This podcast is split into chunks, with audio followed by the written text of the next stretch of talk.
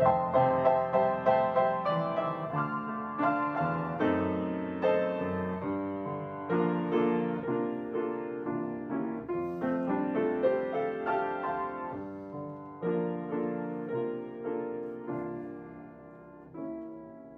es sábado 27 de agosto, muy cerca del fin de el octavo mes del año ya.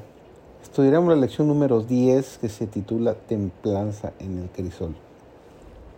Su servidor David González iniciamos nuestro estudio de hoy. En el Sermón del Monte, Cristo declara quiénes son realmente benditos.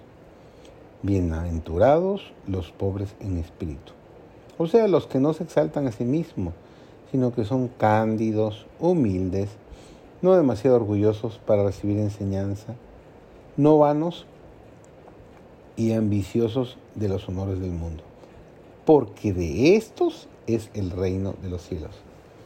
Bienaventurados los que lloran, o sea, los que son penitentes, sumisos, y que se lamentan de sus fracasos y errores porque entristecen al Espíritu de Dios, porque ellos recibirán consolación.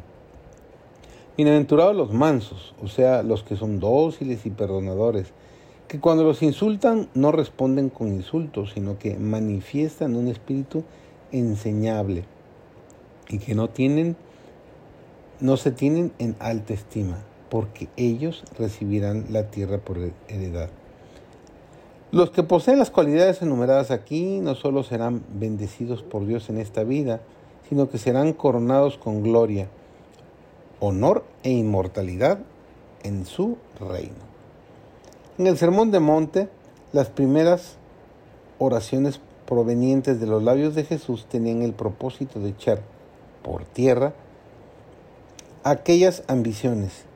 Bienaventurados los pobres en espíritu, dijo, porque de ellos el reino de los cielos. Bienaventurados los que lloran, porque ellos recibirán consolación. Bienaventurados los mansos, porque ellos recibirán la tierra por heredad.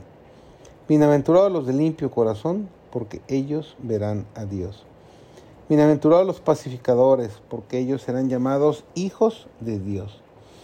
Bienaventurados los que padecen persecución por causa de la justicia, porque de ellos es el reino de los cielos.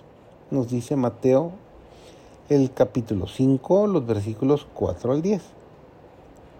Este sermón completo no fue sino una exposición de la ley. Cristo presentó las abarcantes demandas de la ley de Dios.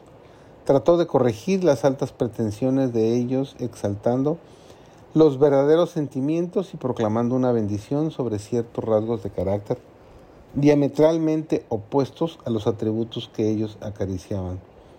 Delante de ellos presentó un reino en el cual no se tienen cabida las ambiciones humanas ni las pasiones terrenales.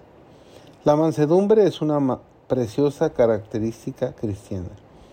La mansedumbre y la humildad de Cristo se aprenden solo llevando el yugo de Cristo. Este yugo significa entera sumisión. El universo celestial contempla una ausencia de humildad y mansedumbre del corazón. La exaltación propia, el sentimiento de una importancia exagerada, hacen a la gente humano tan importante ante su propia estimación que le hacen sentir que no tiene necesidad de un Salvador, que no necesita llevar el yugo de Cristo. Pero la invitación a cada alma es encontrada en Mateo 11:29. Llevad mi yugo sobre vosotros y aprended de mí, que soy manso y humilde de corazón, y hallaréis descanso para vuestras almas. La sumisión que Cristo demanda es realizada por la obra del Espíritu Santo. Debe haber una transformación del ser entero, corazón, espíritu y carácter.